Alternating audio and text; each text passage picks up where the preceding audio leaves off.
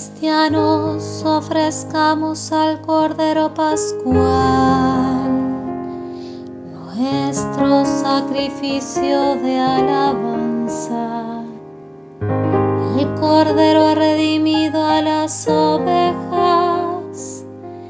Cristo el inocente reconcilió a los pecadores con el Padre muerte y la vida se enfrentaron en un duelo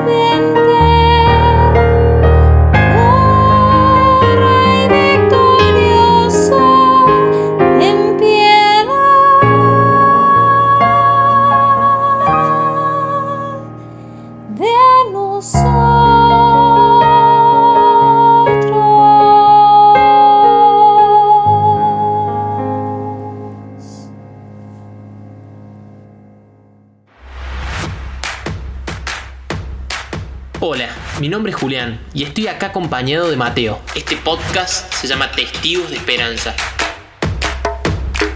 Déjate sorprender con los podcasts que ya hicimos y con los que estamos por hacer. Te damos la bienvenida. Te damos la bienvenida a Testigos de Esperanza. Jesucristo ha resucitado. Verdaderamente ha resucitado. Así es, y qué alegría que tenemos después de este domingo glorioso donde el Señor resucitó. Traemos un nuevo programa Testigos de Esperanza donde vamos a conocer a una santa que, bueno, estuvo ahí en los inicios de la resurrección. ¿Cómo andas, Juli? Hola Mateo, muy bien. Sí, la verdad muy contento con esta santa que, que se nos viene. Ella es la primera bíblica que hacemos desde que arrancamos. Y la verdad que es muy apasionante esta, este personaje porque a pesar de que todos conocemos quién es, hay un gran desconocimiento exactamente de quién fue y qué fue lo que hizo. Se saben algunas cosas con certeza porque la Biblia le dice, pero a lo largo de la historia de la iglesia ha habido mucha confusión y mucho enredo de quién es verdaderamente.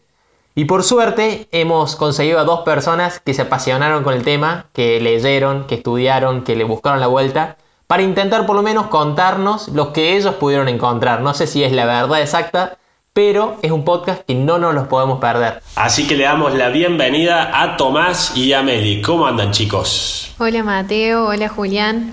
Bueno, feliz Pascua para todos. Muy Feliz feliz, Pascua, la verdad, de, de poder estar acá y compartir. Hola Julián, hola Mateo, muchas gracias. La verdad que muy contentos de poder venir a contar un poco de esta gran santa.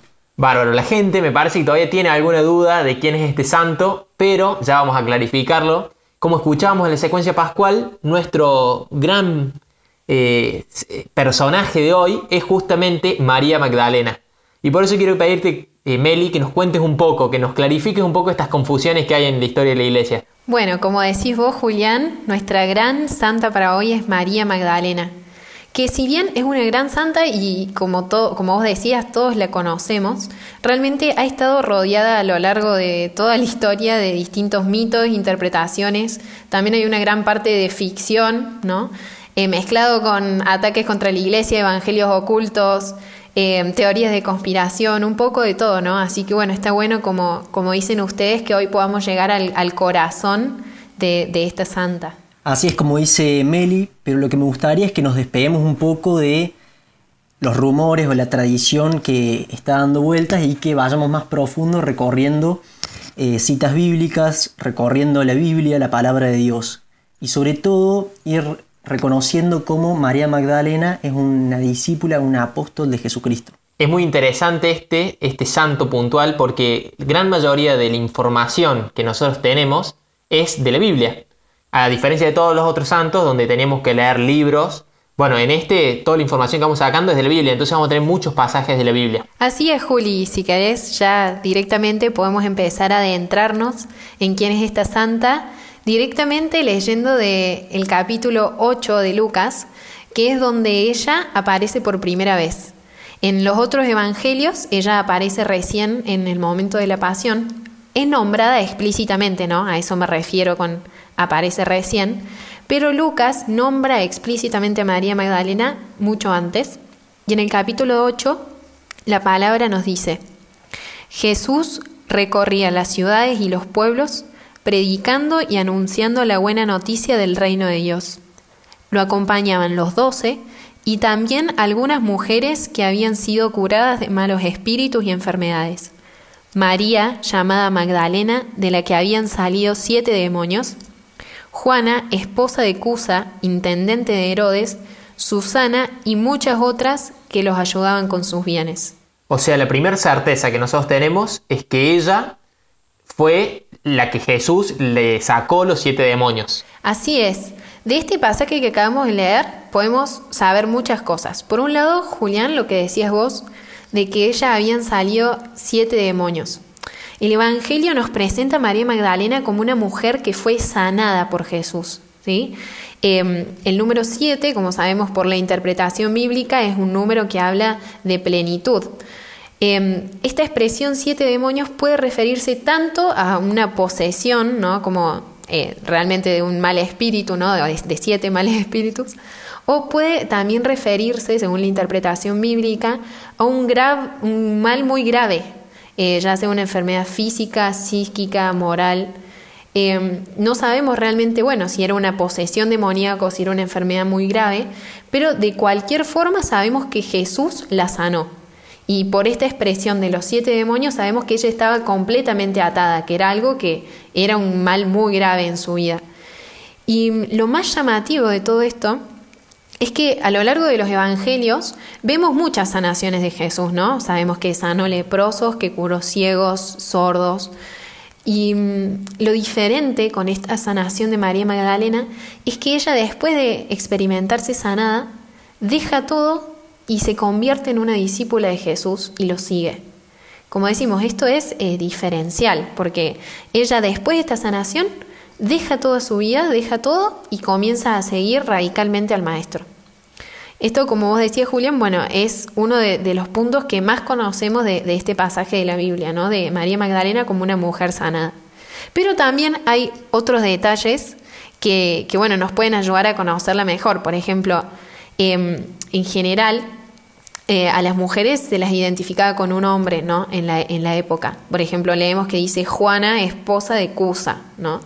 Pero en el caso de María Magdalena no es así, sino que eh, se la identifica con una ciudad, o sea, de su ciudad de origen, que era Magdala. Em, por eso podemos saber que era una mujer soltera. Sorry, Mary, que te interrumpa. Magdala, ¿dónde quedaba? Magdala era una ciudad que estaba ahí a orillas del, del lago Tiberíades, ¿sí? De ahí ella era originaria, era un pueblo de pescadores y, bueno, con, como se la nombra haciendo referencia a su lugar de origen, podemos saber que era una mujer soltera que eh, se dedica completamente a seguir al maestro. Y otro punto interesante, vean qué rica que es la palabra, ¿no? que nos puede decir tantas cosas de ella, es que se la nombra junto con varias mujeres, entre ellas Juana, que recién decíamos que era la esposa de Cusa, que era el administrador de Herodes.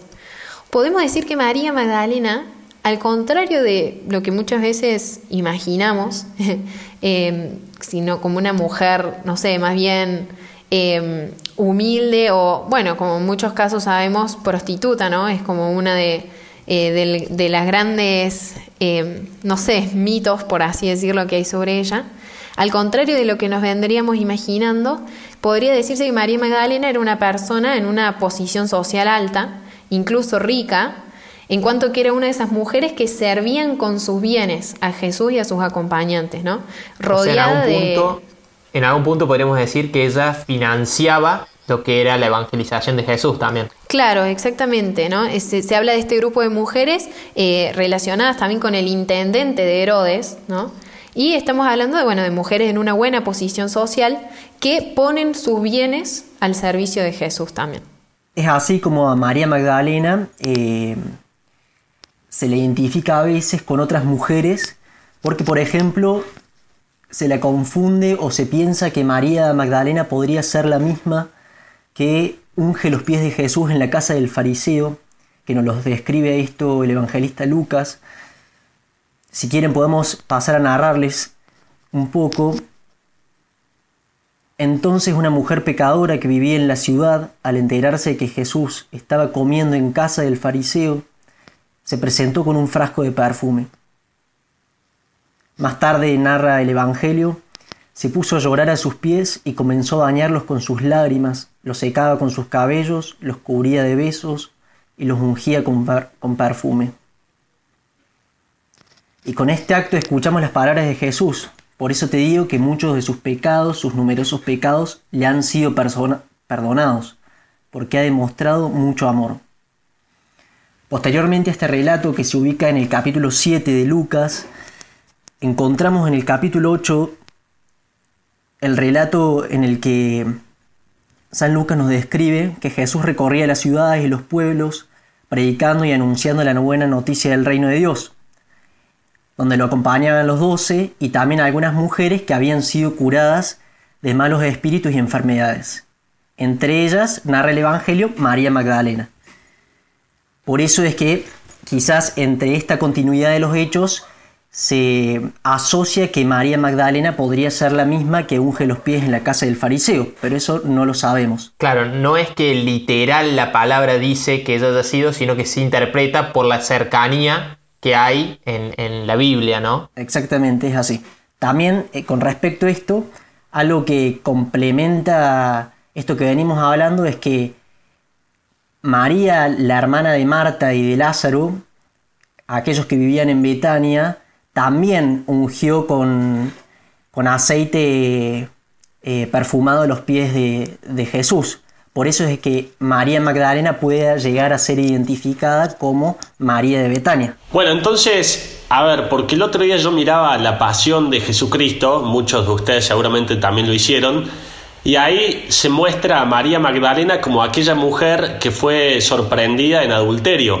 Pero eso, con lo que ustedes dicen, estaría mal. Exactamente, después de uno de poder indagar un poco más, esto te genera un poco de confusión, Mateo, porque el Evangelio de Juan, bueno, relata de que, de que hay una mujer, de que fue encontrada en adulterio, que es apedreada, que Jesús le dice vete en paz y no peques más, pero en ningún lado nos confirma que esa mujer podría llegar a ser María Magdalena. Lo único que nos confirma el Evangelio es que María Magdalena fue aquella mujer de la cual salieron siete demonios por obra de Jesús.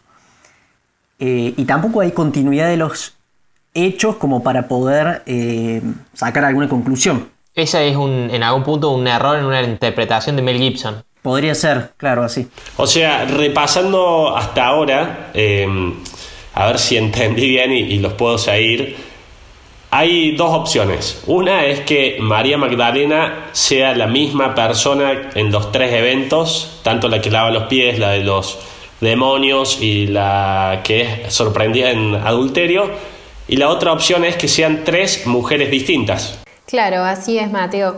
Eh, esas son como las tradiciones que hay en la iglesia, que la misma iglesia tienen distintas posturas, ¿no? Hay posturas que prevalecen más en Occidente y otras en Oriente, pero como para que quede claro, es como decís vos, en, el- en los evangelios encontramos tres mujeres, por un lado la pecadora que unge los pies del Señor, que encontramos en Lucas 7, Después está María de Betania, la hermana de Lázaro y Marta, que como decía Tomás, ella también unge los pies del Señor, y eso también es un poco lo que a veces lleva a confusión.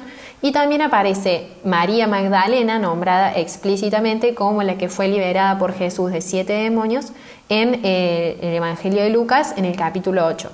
Y esto, como te decía, en, la liturgia romana eh, tienden a identificar los tres pasajes del Evangelio como referentes a la misma mujer, María Magdalena, mientras que los padres griegos, eh, sin embargo, las reconocen como tres mujeres distintas. Lo que es realmente importante en realidad de María Magdalena, eh, que lo hace terriblemente interesante, es en realidad que no importa tanto si ella fue, qué María fue, lo único que se sabe es que, o ni siquiera se sabe si ella era pecadora o no, pero al igual que todos los otros santos, todos tienen un pasado pecador, al igual que Pedro, por ejemplo, que lo negó a Jesús tres veces, a Pablo que perseguía cristianos, lo único en algún punto que es realmente importante de ella fue su fidelidad, y fidelidad a tal punto que ella fue totalmente fiel en la cruz.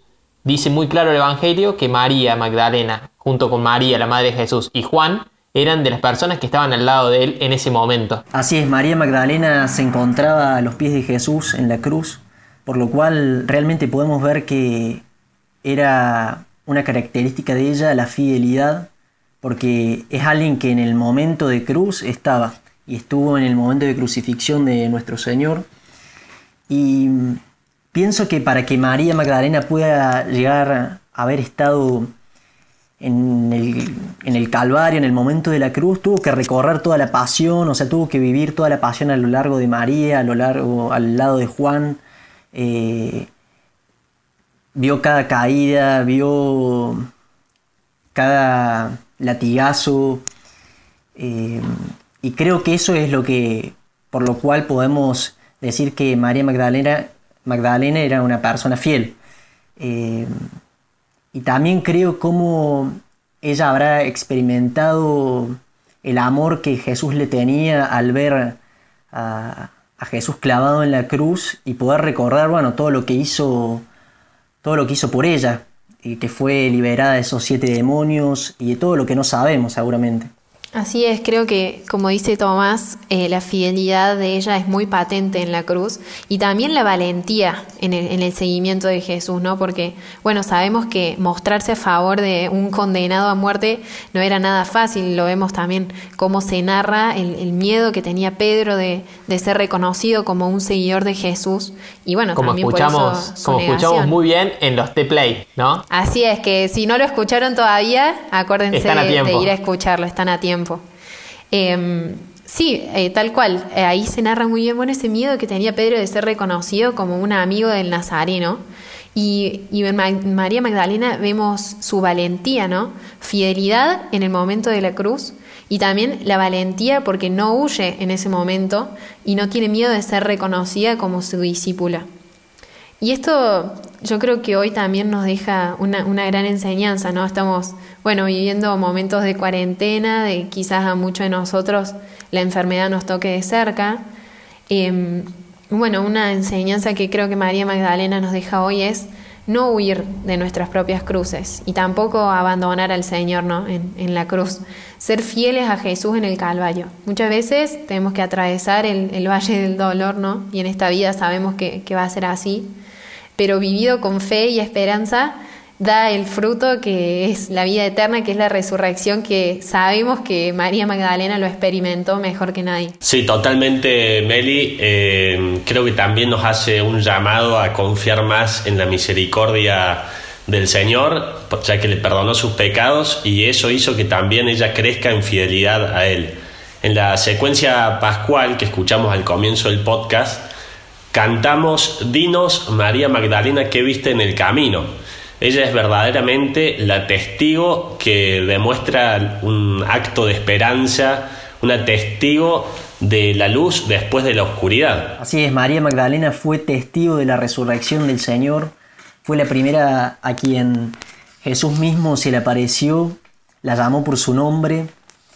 Eh, y creo que con ese llamado de nombre todo cambió para ella, todo cambió para la humanidad. Con ese llamado por su nombre, María experimentó cuánto, nuevamente Dios eh, la amaba, cuánto el Hijo de Dios la amaba. En ese nombre María experimentó la, salva- la salvación, experimentó que tenía una misión cuando escuchó que, que Jesucristo le decía María, esa tristeza que tenía al ir al sepulcro se convirtió en alegría, eh, por lo cual ahí podemos ver que hay Pascua realmente en María Magdalena, hay paso de la muerte a la vida, hay resurrección y hay un gran deseo de llevar ese amor de Dios experimentado a los demás, principalmente y primeramente a los En discípulos. algún punto es el premio de Jesús a María Magdalena por ser fiel, por haber estado ahí.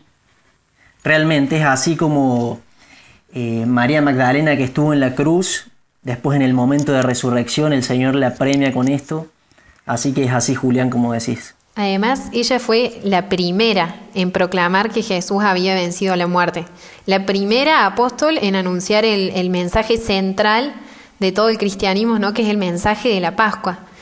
Vimos que María Magdalena siguió a Jesús durante su predicación, como decía el Evangelio de Lucas, no recorría las ciudades con Jesús, que es también quien estuvo en el Calvario junto a María Magdalena y eh, junto a la Virgen y a San Juan a los pies de la cruz, que no huyó como hicieron los discípulos, que no negó al maestro, que estuvo presente desde su sanación hasta el Santo Sepulcro. Y es por eso que también grandes santos como Santo Tomás la llama apóstol de los apóstoles, porque es ella quien anuncia a los apóstoles lo que después ellos iban a anunciar a todo el mundo. Como dice San Pablo, si Cristo no resucitó, vana es nuestra fe. Y la resurrección de Jesús es, sin lugar a dudas, el centro de nuestra fe. De ahí es que parte toda nuestra fe. Y todo se comprende a partir de este gran misterio, que ha cambiado el curso de la historia de la humanidad para siempre. Y se hace eh, también muy actual hoy, en estos días que estamos viviendo, después del domingo que acabamos de, vivir toda la resurrección de Jesús. Y, y por último, ya para ir cerrando, eh, la pregunta que más me gusta hacer es, ¿por qué piensan ustedes que María Magdalena es tan relevante para nosotros hoy? Ahora sí, creo que es la santa más lejana que tenemos, más de 2000 años o alrededor de 2000 años. ¿Por qué su vida es relevante para nosotros hoy? Y la verdad que bueno, por muchas razones. Primero, por su fidelidad en la cruz, como recién lo hablamos. También porque es empatía para reconocer a Jesús cuando el Salvador la llama por su nombre. Eh, también cómo recibir a María como nuestra madre. Eh, creo que esas podrían ser algunas razones eh, relevantes para nosotros hoy. Ser fiel eh, a Jesús en nuestros momentos de cruz, eh, poder reconocer a Jesús, estar sumergidos en el Espíritu Santo constantemente, que Él nos guía. eh, y tener una relación personal con Dios, porque por eso es que María Magdalena puede también llegar a reconocer cuando Jesús le habla, ¿no?